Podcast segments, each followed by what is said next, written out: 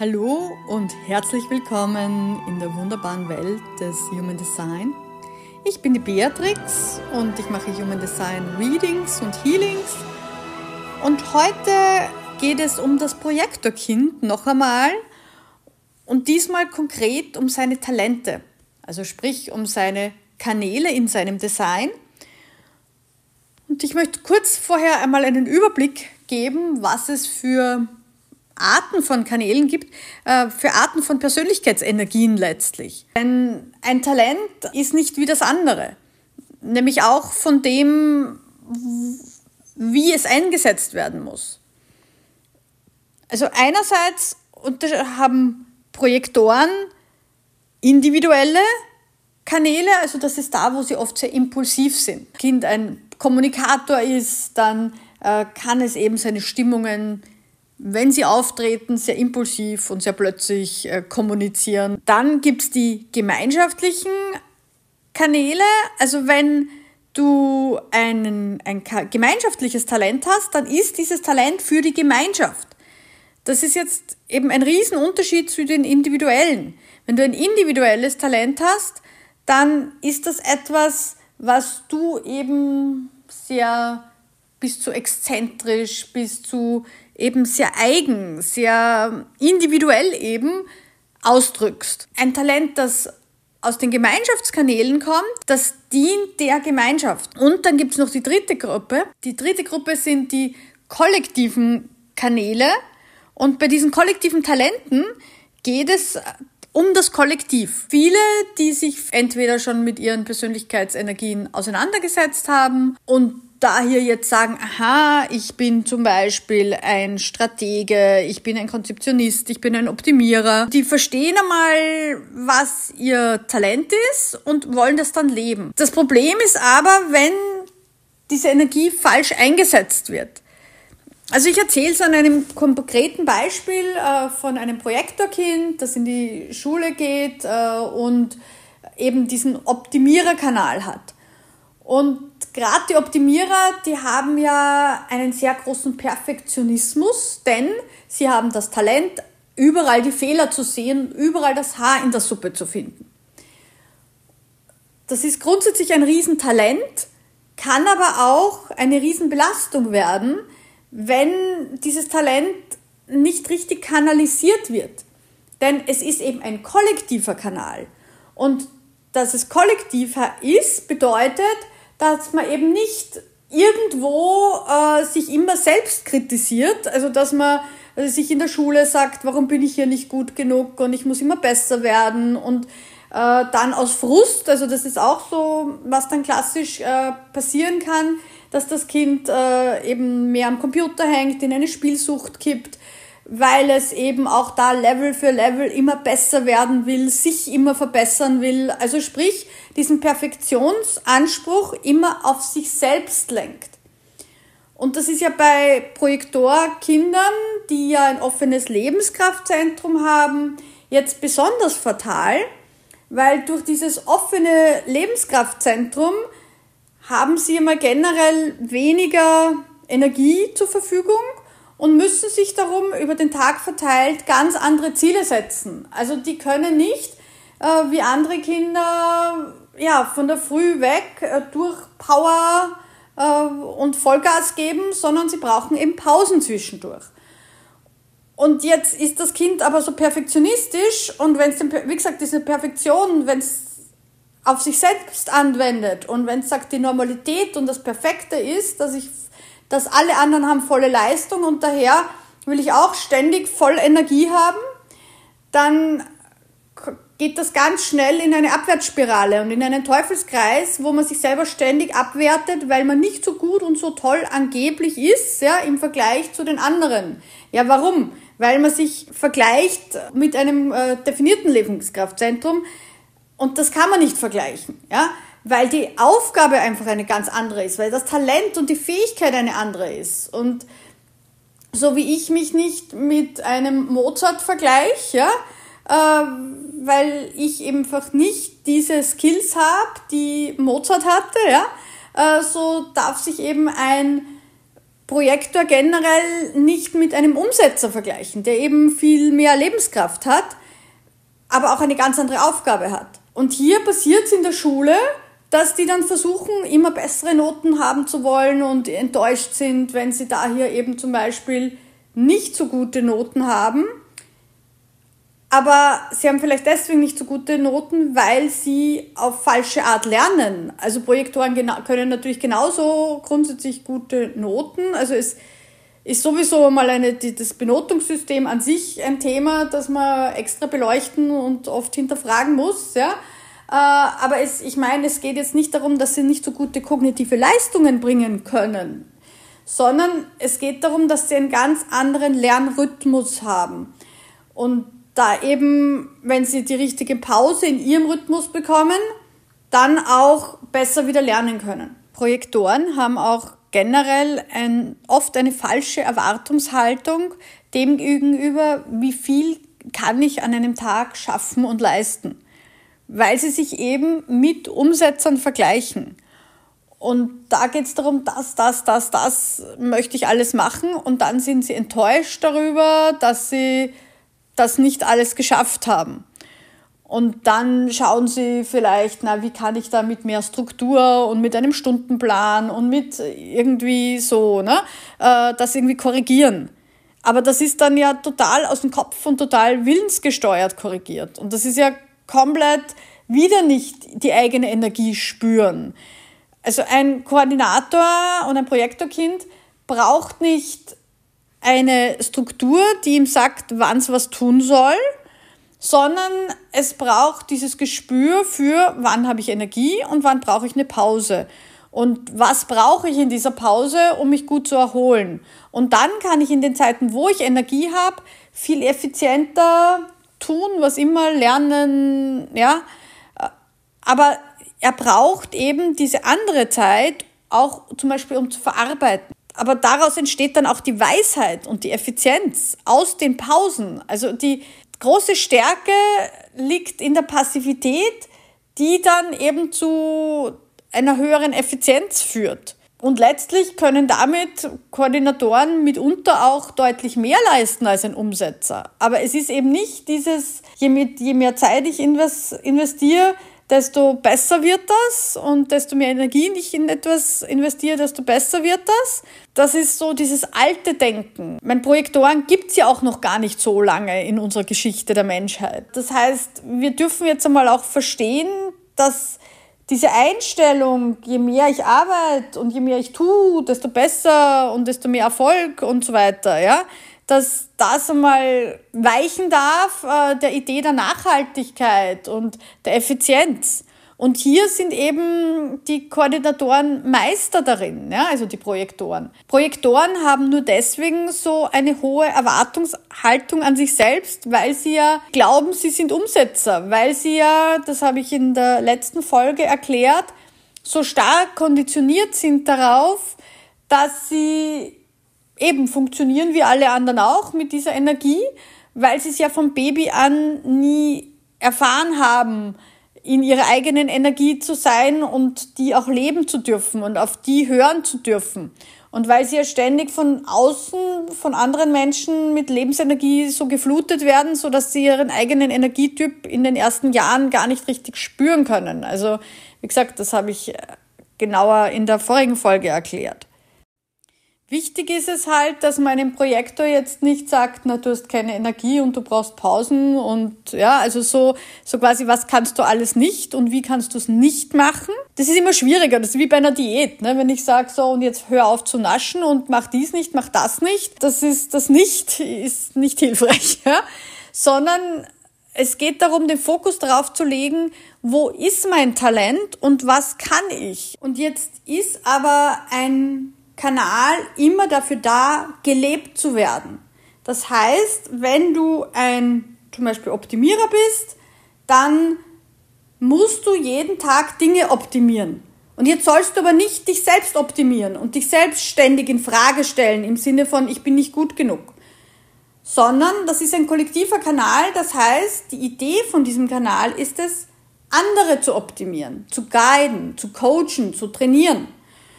Und das ist natürlich für ein Kind eine echte Herausforderung, weil wir in unserer Gesellschaft Kinder, gerade im Schulsystem, nicht auf Augenhöhe sich auch einbringen lassen und die Erkenntnisse, die ein Kind zur Verbesserung äh, beitragen kann, denen gar nicht Raum geben, die nicht anerkennen. Also in der Schule ist das ja ganz schwierig, meistens. Ja, ich will natürlich nichts pauschalisieren.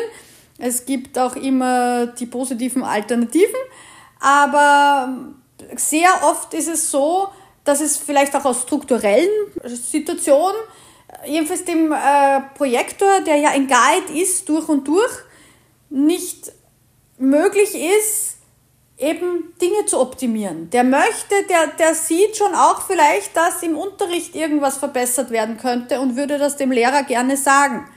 Aber die Frage ist, will der Lehrer das hören? Und das ist ja die andere Herausforderung des Projektors. Dieses Beratung darf nur dann erfolgen, wenn sie auch erwünscht ist. Ne? Also dieses Ratschläge sind Schläge, wenn sie nicht erwünscht sind. Und jetzt möchte dieser Projektor mit seiner Energie, der muss wohin der muss eben, ja, je nachdem, welchen Kanal er hat. Der Optimierer muss optimieren, der Experte muss eben sich vertiefen und äh, seinen Expertenstatus ausbauen. Der Verifizierer, der muss hinterfragen und muss äh, für sich äh, Hypothesen prüfen und muss ständig alles anzweifeln.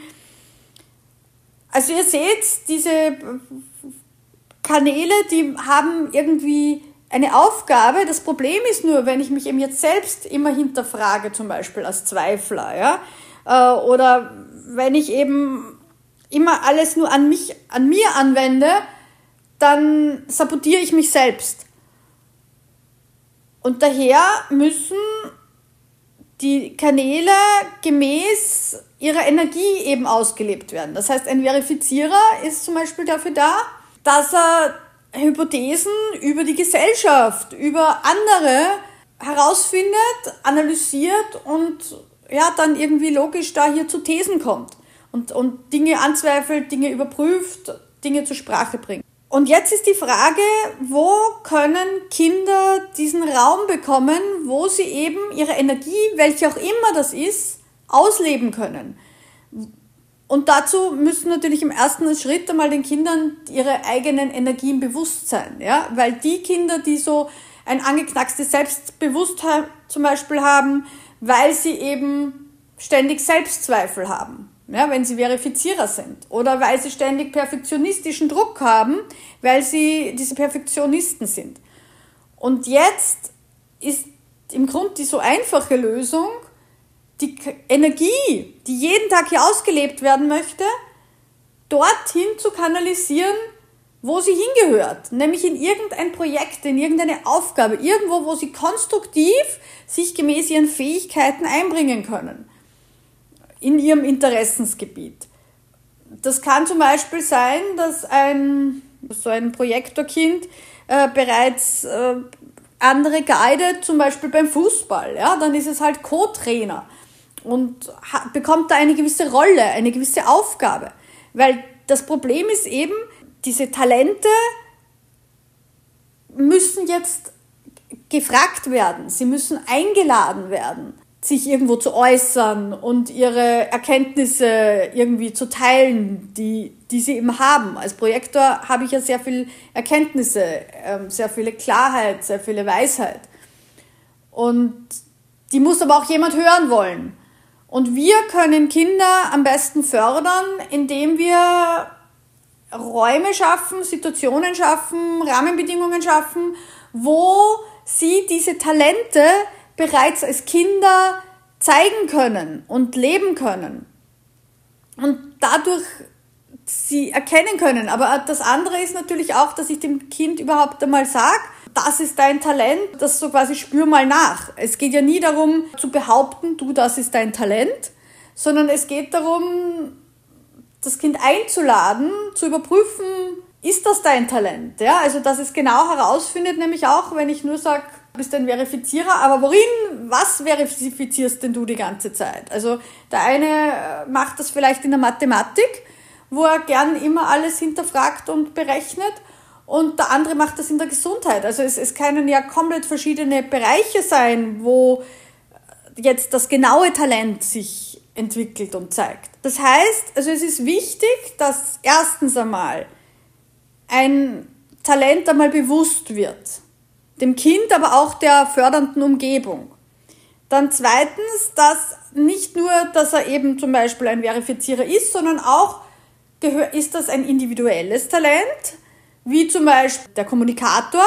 Das ist ein ganz anderes Talent. Also da brauche ich nicht auf das Kollektiv mich ummünzen, sondern da geht es um den Selbstausdruck der Gefühle. Ja, also das ist ein individuelles Talent, wo es um mich und meine Gefühle gibt, geht, die da ausgedrückt werden sollen. Das heißt, ich muss verstehen, wofür ist mein Talent da? Ist das für mich da und für meinen Selbstausdruck oder ist quasi das Ziel, wo ich die Energie hin fokussiere, die anderen? Und da gibt's eben drei Gruppen, wo ich das hinprojizieren kann. Also ich kann sagen, das ist meine Energie, damit zeige ich mich, ja, wie bei diesem Kommunikator zum Beispiel. Oder es ist die Gemeinschaft.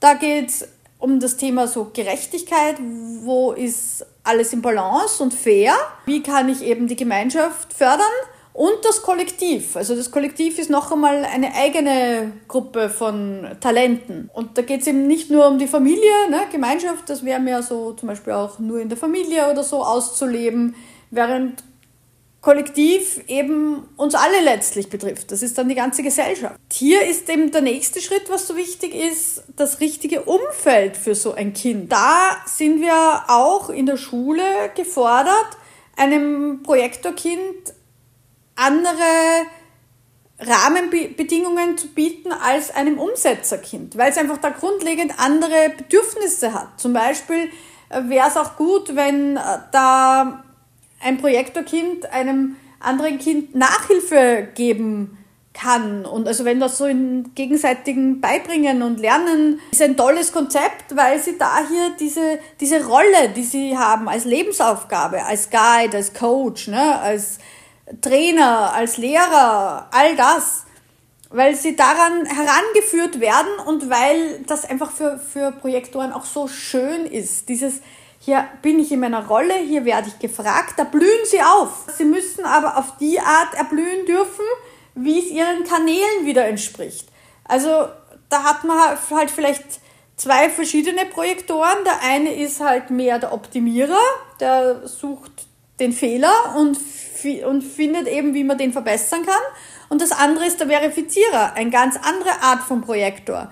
Nämlich einer, der alles hinterfragt, alles anzweifelt, aber nicht um es zu kritisieren oder so, sondern um daraus eine bessere Hypothese zu finden, um ja, das Ganze auch wieder letztlich zu verbessern. Also letztlich sind alle Projektoren von der Grundidee her und von ihrer Lebensaufgabe her Weltverbesserer.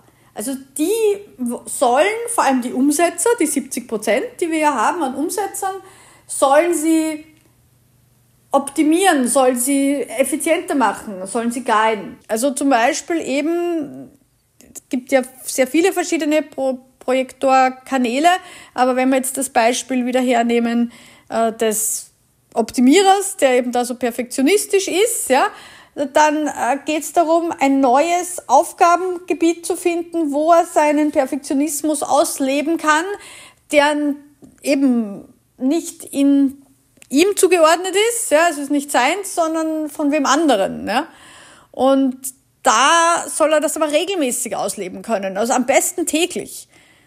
Und dann geht dieser Druck, perfekt sein zu müssen, runter. Also ich, und dann plötzlich, ja, kann man die restliche Zeit irgendwie so gechillt sein und sieht zwar die Fehler, die wird er immer sehen, weil das ist sein Talent, aber er muss dann vielleicht das nicht mehr ständig ja auch dort perfektionieren, also das nicht auch dann zur Sprache bringen und verfolgen. Also ich kenne das von mir, ich bin ja auch ein Projektor und ich habe eben den Verifizierer-Kanal. Also ist auch so der Zweifler, ne, der so viele Dinge anzweifelt. Und die Herausforderung früher war immer, mich selbst zu hinterfragen. Und das ist natürlich total destruktiv. Und wenn ich aber jetzt zum Beispiel in Readings kann ich diesen Kanal wunderbar dazu einsetzen, zu, eben zu analysieren, Designs zu analysieren. Das kann ich mit meiner Arbeit in dem Buch, in den Readings und so weiter. Und da schaue ich, dass ich wirklich das jeden Tag zumindest eine Stunde oder zwei Stunden in irgendeiner Form etwas analysiere, etwas verifiziere. Weil dann muss ich nicht den ganzen Tag Alltagsdinge verifizieren und dort zweifeln, wo einfach Vertrauen angesagt ist. Ja, das heißt, ich kann in meinem Privatleben äh, kriegt dann das Vertrauen viel mehr Kraft, weil das ist das Problem in dem Fall. Ne? Der Verifizierer, der der tut immer dieses Vertrauen ein bisschen anknacksen, weil ja alles hinterfragt wird, weil ja alles angezweifelt wird. Das heißt, ihr müsst schauen, wo ist eine Energie, die ständig euch Druck macht, ja, die ständig irgendwie ausgelebt werden will. Und wo gebe ich der Raum? Und wenn ich der dort Raum gebe, wo sie hingehört, dann wird sie mich woanders im Alltag nicht mehr stören und nicht mehr belasten, wo sie gar nicht hingehört, wo sie aber halt einfach einen Ausdruck findet, weil sie sonst nirgendwo einen Ausdruck findet. Also schau mal den Kanal, den du hast und wo im Alltag lebst du den aus. Ja, also jetzt schon. Und schau mal, ob das dem Kanal, der Kanalenergie entspricht. Ob das eben individu ein individueller Kanal eben individuell ausgelebt wird, das ist meistens noch leichter, ne? das macht man noch eher automatisch intuitiv richtig, aber eben ein Gemeinschaftskanal, dass der eben auch nur in der Gemeinschaft ausgelebt wird und nicht zu Hause für dich alleine, ja, und ein kollektiver Kanal sowieso eben auch für die Gesellschaft. Und dann such dir neue Hobbys, neue Aufgaben, neue Projekte, was auch immer, wo du das lebst und wo du dem Ausdruck gibst, dort, wo es hingehört, in einem wertschätzenden Umfeld. Die Grundaufgabe von Projektoren ist aber immer, andere zu guiden. Die erste Hausübung, die aber jeder Guide natürlich machen muss, ist einmal, sich selbst zu verstehen. Also das ist im Grunde das Einzige, was er mit sich selbst äh, entwickeln muss, ist, wie funktioniere ich wirklich? Wie funktioniert meine Energie wirklich?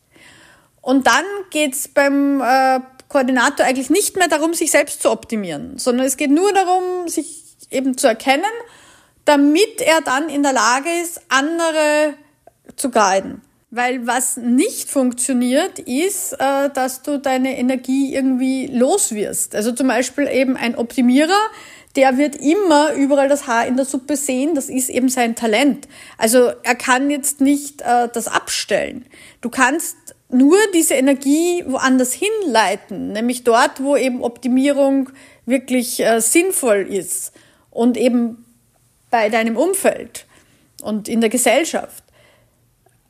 Natürlich muss man da jetzt auch wieder darauf achten, dass dieses kritische konstruktiv ist und nicht aus einer Selbstwertwunde heraus äh, dann von oben herab oder irgendwie destruktiv wird. Das ist dann auch so ein Thema von Projektoren, die generell aufgrund dieser ganzen Herausforderungen äh, dazu tendieren, Selbstwertthemen äh, zu haben und aus diesem Selbstwert äh, Problematik heraus kann dann die Kritik natürlich auch wie bei einem Theaterkritik habe ich die Macht, meine Meinung einzubringen und das dann eben wieder nicht wertschätzend, sondern ja, so von oben herab. Also Koordinatoren sollen nicht, sind keine Kritiker, ja, sie sollen nicht von oben herab, sondern sie sollen guiden auf Augenhöhe. Also es geht eben auch nicht darum, andere zu bekehren oder anderen was aufzudrücken, sondern es geht darum, anderen inspirierende Fragen zu stellen und ihnen den Spiegel vorzuhalten und ihnen Dinge bewusst zu machen. Und dazu haben sie eben die verschiedenen Kanäle. Also das macht eben jeder Projektor anders, je nachdem, was für Energietalente er hat. Ja, und da möchte ich vielleicht noch einen Punkt ansprechen, nämlich so ein Koordinatorkind, äh, so ein Projektorkind, das ist eben jetzt in der Schule oft total unverstanden und wird äh, überhaupt nicht so behandelt, wie es das braucht. Aber das liegt einerseits am Lehrer, aber vielleicht gar nicht am Lehrer, oft auch hauptsächlich an der Struktur. Also die, manche Lehrer bemühen sich ja sehr, haben aber eben auch ihre Grenzen in der Struktur, in den Vorgaben. Und in jedem Fall geht es darum, als Elternteil jetzt auf Seite des Kindes zu sein. Denn, also mir kommt vor, das ist so wie vor Gericht, ja. Äh, selbst wenn man was angestellt hat und man kommt vor Gericht, dann äh, ist da der Staatsanwaltschaft, das, das wäre jetzt der Lehrer, ja, der einem halt irgendwie Druck macht, Gas gibt und so. Aber man kommt doch auch immer mit einem Verteidiger, man kommt doch immer mit jemandem vor Gericht, einem eigenen Anwalt, jemand, der einem selber den Rücken stärkt. Die Kinder haben das oft nicht. Und das finde ich ein riesiges Problem in der Schule, wenn die Eltern sich auf die Seite des Lehrers stellen und mit dem backeln und das Kind ist ganz allein. Das ist ein Kind, ja, und weil eben das Kind die einzige Chance auf einen Anwalt, ja, also auf einen Bestärker, auf einen Unterstützer, meine ich damit, ja, dass das Kind hat, das sind die Eltern. Ne? Das heißt, die Rolle der Eltern ist immer in meinen Augen äh, die Seite des Kindes und das Kind zu fördern in dem, was das Kind braucht, ja. Und niemals, äh, wenn der Lehrer sagt, ich konnte mich da nicht durchsetzen, das Kind hat noch immer keine Hausschuhe an oder ja, also das Kind tut das und das noch immer nicht. Eltern, jetzt bringt ihr dem Kind aber mal bei, das zu machen, was es nicht macht, wenn ich sag, also macht sie auch noch Druck, ja. Also das ist der falsche Weg. Bringt das Kind in eine echte Notlage.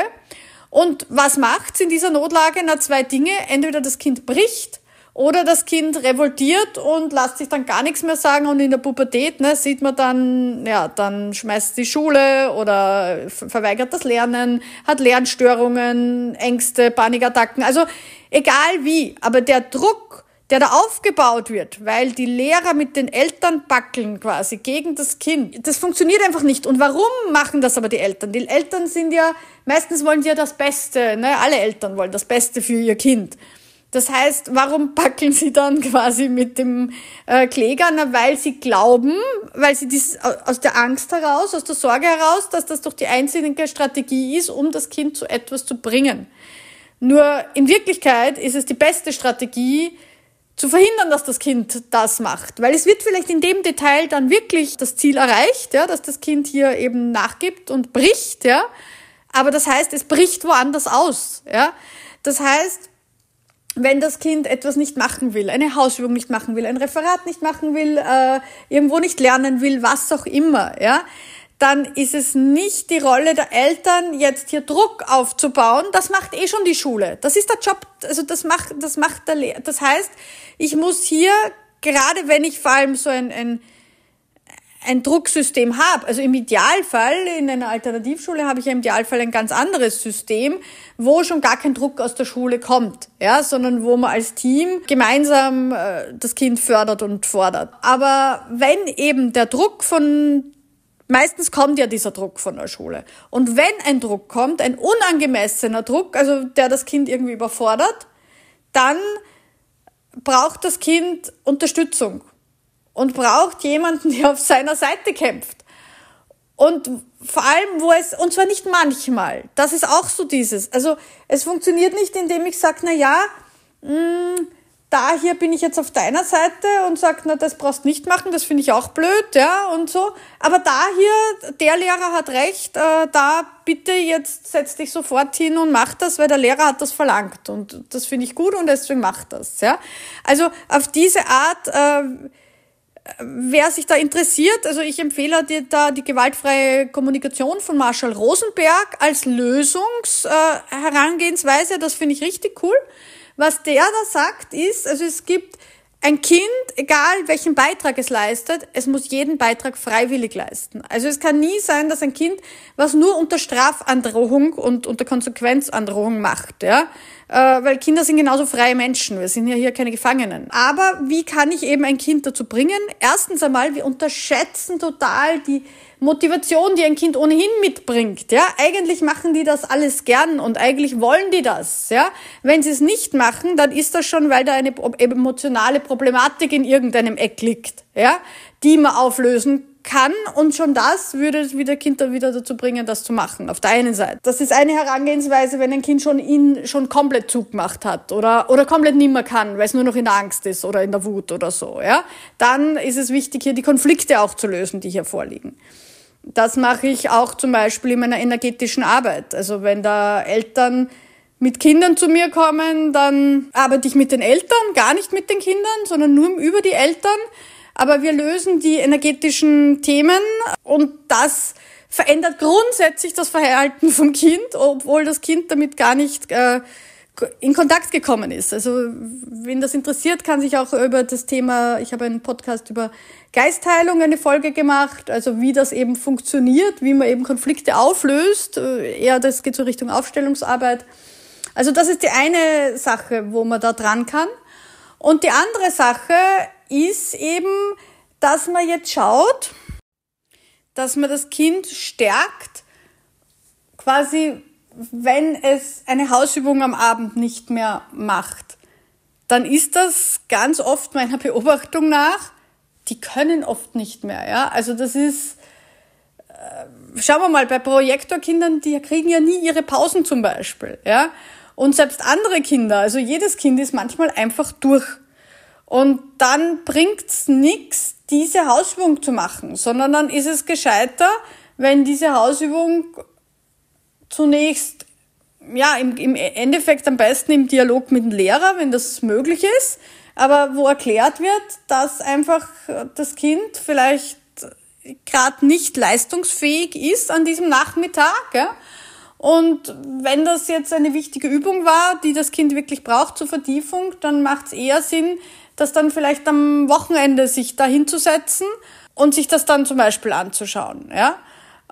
Und manchmal gibt's halt auch wirklich Dinge, die einfach für das Kind gar keinen Sinn machen. Entweder weil es es schon kann. Ich finde dieses, dieser Anspruch, dass alles immer in der Schule zu 100 Prozent erledigt ist, ja, dieses Ziel, das dient oft dem Kind nicht, ja. Und äh, dann zu schauen, wo kann ich das Kind entlasten, wo es gar nicht wichtig ist, ja, dass das Kind hier 100% funktioniert, ja, weil im Endeffekt stelle ich mir immer die Frage, bei was nimmt das Kind von dem, was es jetzt da tun soll, fürs Leben mit, ja? Und natürlich ein gewisses Pflichtbewusstsein, eine gewisse Disziplin und so weiter ist natürlich auch ein Punkt, dem, das ich vermittel. Aber Pflichtbewusstsein geht ja nicht über alles. Also wie gesagt, ganz oft sind unsere Kinder ja überlastet im Sinne von, dass sie dann schon einfach sich nicht mehr konzentrieren können, emotional komplett flippen, irgendwie einfach einmal Zeit brauchen für sich zur Ruhe zu kommen. Also ich merke einfach in diesem System sind halt so viele Kinder einfach überlastet, ja, und über ihren Grenzen. Ja, und wenn sie über ihren Grenzen sind, dann brauchen sie Ruhe, dann brauchen sie Pause und dann ist das wichtiger, dieses mal körperliche und psychische Gesundheit. Gesundheit steht für mich über einem Lernziel, ja, und auch psychische, seelische Gesundheit, emotionale Gesundheit. Das heißt, das Lernziel, das werde ich erreichen, wenn ich gesund bin. Das heißt, ich sorge zuerst einmal für Gesundheit und für eben entsprechend Ruhe, Entspannung, äh, emotionalen Ausgleich. Und danach ist das Kind ja total, also lernbereit, lernwillig. Das Problem gibt's dann nicht, wenn, ja, also dort, wo es für das Kind Sinn macht und wo vor allem ja auch wieder seine Energien sind, dort sind ja auch seine Interessen. Ja, und zum Beispiel, wenn ich da jetzt einen Optimierer habe, der ist ehrgeizig, ganz oft, ja, der ist perfektionistisch, der will gut sein, der will, der ist selber über sich enttäuscht, dass er nicht gut ist. Ja, das heißt, der hat ja den Ehrgeiz ich brauche dem Kind nicht mit Ehrgeiz und mit Druck kommen. Das kommt eh aus ihm selber, ja. Also ich muss mal schauen, was kommt aus dem Kind. Und ganz oft ist ja eh der Wunsch da, irgendwie gut zu sein und so. Das heißt, äh, die Frage ist ja nur, was braucht das Kind, um in seine Kraft zu kommen, in, um optimal zu lernen, um effizient zu lernen. Von, von der Zeit her kann ein Kind meiner Erfahrung nach ganz oft in einer Stunde ganz leicht einen ganzen Schultag nachholen. Ja? Also das ist, wenn man gezielt die Dinge lernt, dann ja, ist die Relation da, die Zeit, die es in der Schule braucht und die es äh, dasselbe zu Hause lernt und vor allem wenn es entspannt ist und wenn es in Ruhe ist und wenn es die richtigen Rahmenbedingungen hat, ja, dann lernt ein Kind viel schneller, als wenn es entweder zu Hause unter Druck lernt, wenn es müde ist, wenn es gestresst ist, oder wenn es in der Schule lernt, wenn es dort auch schon nicht mehr kann. Weil bei Koordinatoren ist ja auch dieses Umfeld, dieses ständig sind da Leute um mich, ja. Äh, das kann auch ein Kind dort selber fordern und ja, es kommt dann nicht zur Ruhe. Das heißt, es ist sehr, sehr wichtig, hier Kinder richtig zu verstehen und eben auch zu guiden dass sie in ihre Kraft kommen. Und dafür brauchen sie diese Eltern, die bedingungslos hinter ihnen stehen und wissen, immer ist die Mama auf meiner Seite. Und nicht, ich weiß gar nicht, ob ich es ihr sagen kann, weil manchmal ist die Mama auf meiner Seite, aber manchmal sagt sie auch, die Lehrerin hat recht. Und so quasi, ja. Also natürlich geht es letztlich darum, dass alle an einem Strang ziehen, keine Frage. Jetzt kommt es immer drauf an, wie gesagt, wenn, wenn die Beziehung zur Lehrerin und zum Lehrer passt, dann, dann ist das ein, ein, ein gemeinsame Teamarbeit, ja.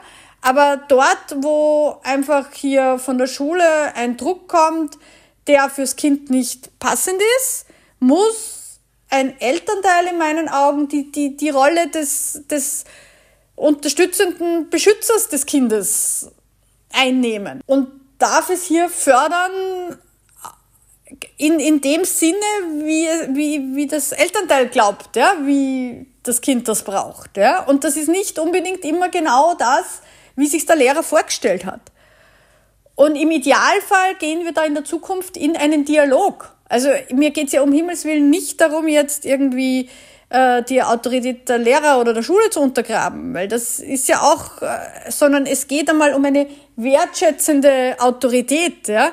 Äh, da wollte ich genau den Marshall Rosenberg da vorher das noch äh, erklären. Der hat eine, eine geniale Lösung, also drei Herangehensweisen. Die erste Herangehensweise ist zu schauen, ist das wirklich ein Ziel, was unbedingt sein muss? Also, wenn das Kind etwas komplett verweigert, was wie gesagt eher die Ausnahme ist bei einem Kind, was halbwegs entspannt und äh, emotional ausgeglichen ist, ja, und wo alles passt. Das heißt, wenn das Kind etwas nicht lernen will, ist es vielleicht gar nicht so wichtig, ja. Also manchmal kann man irgendetwas im Leben sich fragen, ja, braucht, braucht das Kind das dann wirklich im Leben, ja?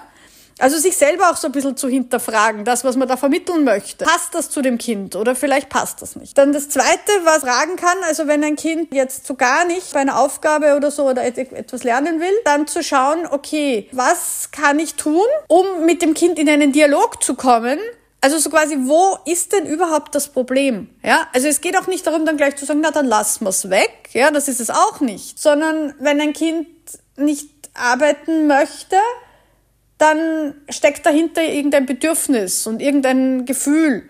Und da geht es darum, herauszufinden, worum geht's hier? Und jetzt sagen vielleicht manche, boah, ja, das ist aber, ich habe nicht Zeit, bei jedem Kind ständig nachzufragen, um was es geht. Doch einerseits, in dem Moment, wo ich dann einen Konflikt heraufbeschwöre, naja, dann komme ich zu dem Kind ja überhaupt nicht mehr durch. Und diesen Konflikt aufzulösen, braucht viel länger, als zunächst ein Bedürfnis abzufragen. Und wenn man dann Bedürfnisse öfter nachfragt, wird man draufkommen, dann lernt man die Kinder kennen und dann kennt man schon, ja, das Kind hat halt das Bedürfnis und das hat das, ja, und auf das kann ich dann Rücksicht nehmen. Also es geht darum, dann, ja, eben zum Beispiel Pausen. Also manche Kinder brauchen einfach nur im Moment nicht und dann schauen sie zum Beispiel aus dem Fenster während des Unterrichts. Und dann sollte das in Ordnung sein. Manche Kinder, die brauchen das, dass sie eben zur Ruhe kommen und ja, wenn sie schon nicht rausgehen dürfen, keine Pause machen dürfen, nichts machen dürfen, dann sollen sie doch zumindest aus dem Fenster schauen dürfen, ja?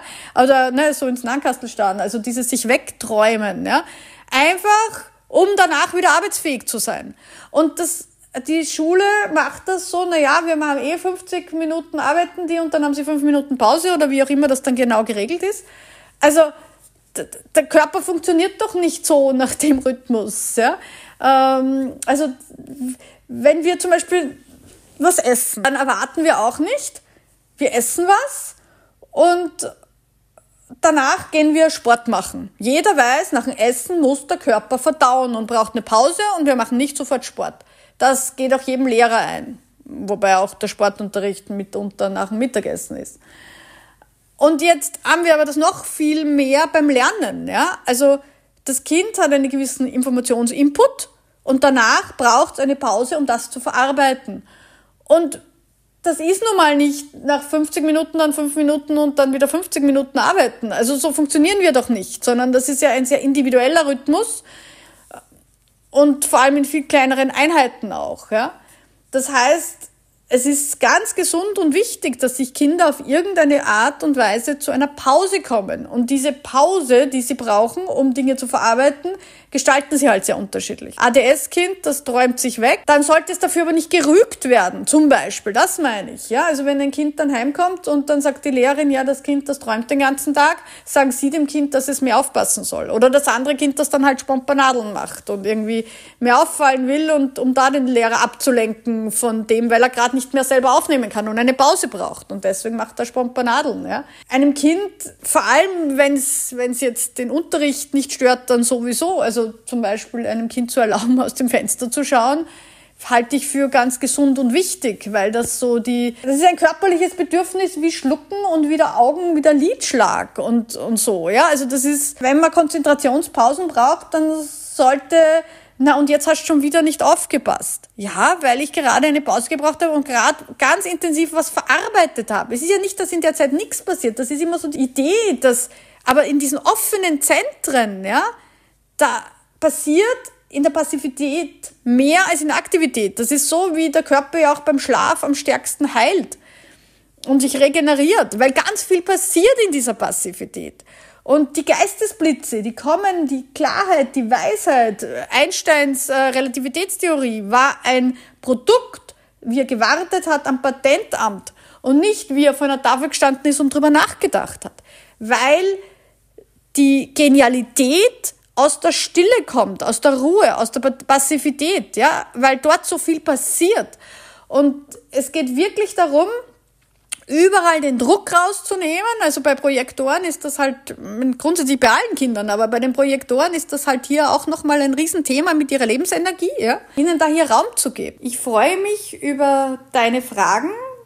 Vielleicht hast auch du ein Projektorkind oder kennst sonst Projektoren oder bist vielleicht selbst einer und kannst dich noch an deine Kindheit erinnern, wie das ist, wenn man in einem auf diese